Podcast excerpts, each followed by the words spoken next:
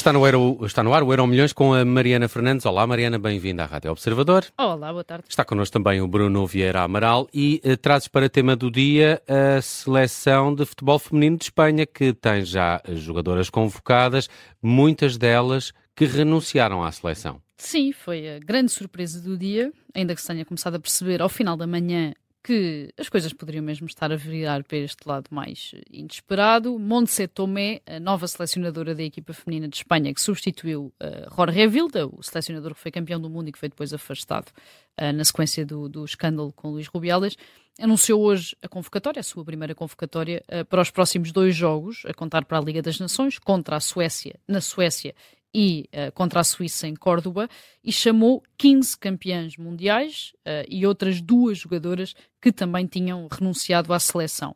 Esta convocatória já deveria ter acontecido na sexta-feira, dia em que estava originalmente marcada, mas acabou por ser atrasada e depois mesmo adiada, porque as 39 jogadoras que tinham renunciado, portanto, 21 uh, de 23 campeões mundiais, as 12 que já tinham renunciado há um ano com uh, problemas com o treinador e outras 6 que estavam na pré-lista do Campeonato do Mundo, emitiram um novo comunicado onde enunciavam uh, então as exigências que faziam, explicavam que as mudanças que têm sido feitas entre a mudança de selecionador, portanto, a mudança de Jorge Vilda para Montse Tomé e a demissão do próprio Luís Robiales ainda não eram suficientes.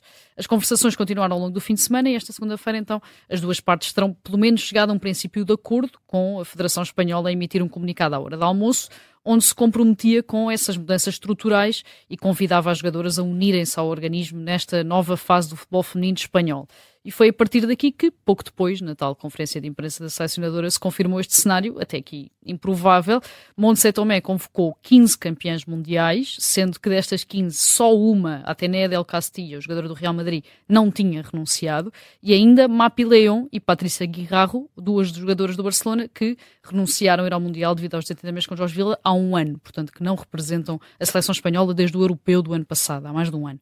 Quem não foi chamada foi uh, Jenny Hermoso, uh, o outro lado da, da, da, polémica com o Luís Rubiales, com a selecionadora a garantir que esta foi a forma que encontraram para proteger a jogadora e que não se trata de mais nada do que isso, que foi para proteger Jenny Hermoso. Resta saber se esta convocatória foi unilateral, ou seja, se as jogadoras vão continuar a recusar-se a representar a seleção ou se vão comparecer, já que ainda não reagiram publicamente uh, ao facto de estarem chamadas para a lista de, de Montse Tomé para estes jogos contra a Suécia e a Suíça. Portanto, por agora o que sabemos é que a Federação convocou jogadoras que à partida, e até agora, porque não há informação em contrário, renunciaram à seleção e essas jogadoras ainda não disseram se mudaram de ideias, porque de facto chegaram a um acordo com a Federação, se aceitam esta convocatória ou se temos aqui um problema ainda maior, porque temos eh, jogadoras que estão a ser convocadas e que não pretendem comparecer e que assim incorrem em processos disciplinares, multas e tudo o resto. Não é só no futebol português que há polémicas e esta tem durado já algumas semanas. Bruno Vieira Amaral, eh, saltando aqui uh, à vista a não convocação de Jenny Hermoso, mas também a justificação dada. Colhe? Hum, sim, que foi para, para proteger. Sim, creio que nesse caso uh, sim, mas é estranho, como dizia a Mariana, uh, não sabermos ainda se foi uma convocatória unilateral uh, ou se as jogadoras foram informadas da intenção da selecionadora em convocá-las. A selecionadora diz que esteve em contacto com as jogadoras, a maior parte das jogadoras diz que isso não aconteceu. E isso levanta um problema sério, porque sendo convocadas, se se recusarem estas que foram convocadas a, a integrar os trabalhos de, da seleção, ficam sob a alçada disciplinar, podem ser suspensas, podem perder a, a licença desportiva, ou seja, podem não poder jogar uh, futebol entre, creio que é entre 2 a 10 anos ou 2 a 5 anos. Um, e isso, claro, é, é grave. Agora, parece-me estranho uh, que tenha sido nomeada uma selecionadora que, em princípio, vir, viria a apaziguar e seria do agrado da, uh, das jogadoras. E a primeira medida que, que toma, anunciando a convocatória, não seja com o acordo ou com o conhecimento das jogadoras, porque também a maior parte delas já veio dizer que só teve conhecimento da convocatória no momento em que esta foi feita uh, para, para a imprensa.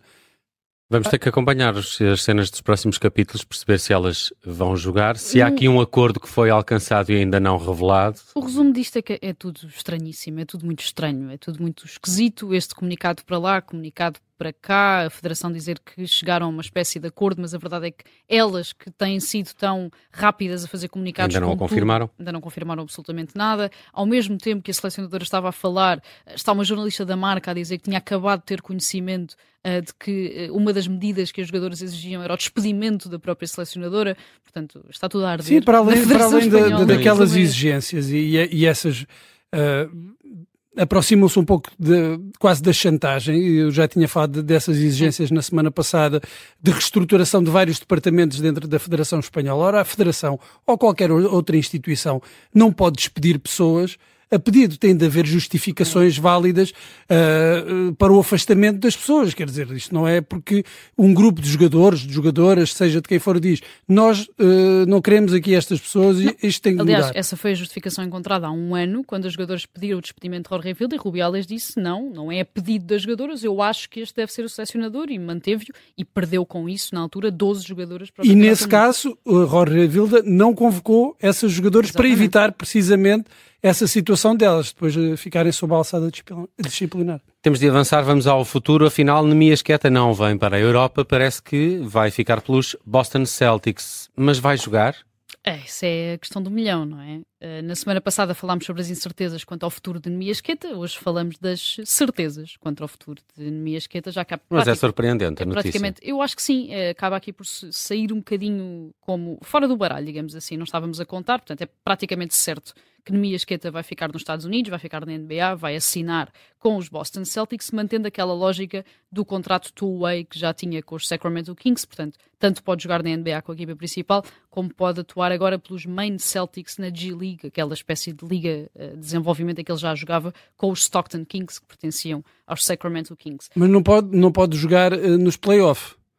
Eu, eu, acho... creio, eu creio que essa é uma da, das regras é, desse. É a cláusula que não pode ser ativada, ou seja, se eh, de facto, neste caso os Boston, já acontecia com o Sacramento, chegarem aos playoffs, ele não pode jogar e não poderá ser utilizado, só pode ser utilizado na fase regular os Boston surgem aqui na equação um bocadinho como carta fora do baralho, como dizias. Primeiro, porque os principais interessados em Nemias estavam na mesma conferência que os Sacramento Kings, portanto estavam do lado oeste dos Estados Unidos, os Portland Trail Blazers e os Phoenix Suns. Parecia que Nemias ia ficar daquele lado e de repente aparecem aqui os Boston da conferência este e é uma surpresa. E depois, por essa possibilidade que existia de uh, o jogador português vir para a Europa, portanto apareciam aqui o Partizan de Belgrado, também o Panathinaikos da Grécia à cabeça e poder conquistar uh, ou lutar pela conquista da da, Euroliga e poder fazer uma boa carreira na Europa para tentar esse regresso à NBA.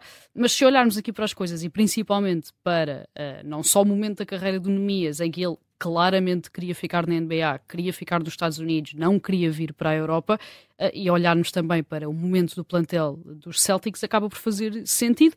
Boston tem quatro postes para além do Nemias. Uh, sendo que dois deles têm um largo historial de lesões, o outro tem 37 anos e o outro é titular. Portanto, eu olho aqui para este contexto, eu olho, e a verdade é que o The também olha, e os sites especializados em NBA, na, na NBA também olham desta forma, o Nemias tem aqui a possibilidade de ser opção uh, quando as lesões e a fadiga de uma temporada com mais de 80 jogos começarem a abrir hipóteses, para além de continuar a poder mostrar-se na G-League, onde na época passada foi o segundo mais votado para o prémio de MVP, mas eu acho que no fundo o mais importante é que ele conseguiu o que queria e parecia-me notório que era eh, ficar na NBA. E ainda bem para ele, a ver, vamos tem tempo de jogo nos Boston Celtics, muitas alusões ao longo do fim de semana uh, na qualidade das duas equipas. Uh, no, no, Twitter alguns comentários, gente parece que estava no Alavés e assinou pelo Real Madrid quando ninguém esperava é um esse, tipo de comentários. Bem, temos de avançar, estamos a ficar com pouco tempo e temos de ir ao passado. 27 anos de um 5-0 no Estádio da Luz, um Porto Benfica numa supertaça de 1996 que faz hoje anos. Faz hoje 27 anos que o Futebol Clube do Porto goleou o Benfica na Supertaça Cândido Oliveira. Foi a 18 de setembro de 1996, em pleno Estádio da Luz. Os Dragões venceram por 5-0 para conquistar o troféu. O Porto tinha sido campeão nacional, terminou com mais 11 pontos do que o Benfica. É, aliás, a época dos 25 golos de Domingos Paciência, da bola de prata de Domingos Paciência. E o Benfica tinha conquistado a Taça de Portugal, derrotando o Sporting na final do Jamor. E as duas equipas tinham novos treinadores uh, para a nova temporada também. No Porto, António Oliveira tinha substituído Bobby Robson, tinha saído para o Barcelona. E no Benfica, Paulo Autuário foi escolhido para suceder ao já interino Mário Wilson, que entretanto já tinha rendido Artur Jorge. Arthur abriu o marcador, Edmilson aumentou a vantagem ainda na primeira parte, Jorge Costa marcou no início da segunda, Arnold Vettel fez o 4-0 e Drulovic fechou as contas já perto do fim, num Porto que ainda tinha João Manuel Pinto e que já contava com Sérgio Conceição, Zaovic e Mário Jardel, que foi suplente utilizado eh, neste jogo. E Mário Jardel também, faz anos hoje, não é? Exatamente, assinalamos 50, não é? 50 anos de Mário Jardel. E no Benfica, guarda-redes era Prodome e o 11 contava com Dimas, Helder, Valdo, João Vieira Pinto e no banco estava o búlgaro Ilian Iliev.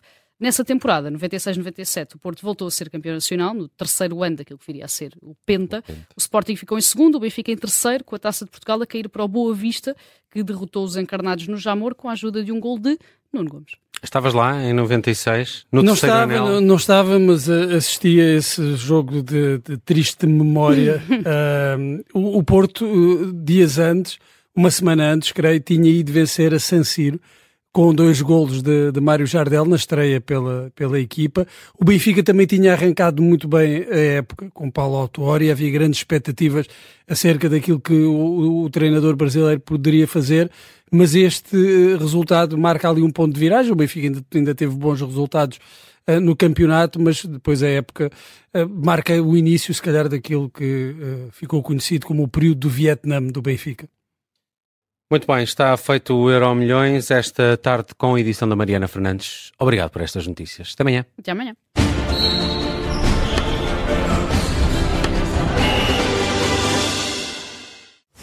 Rádio Observador. Peniche.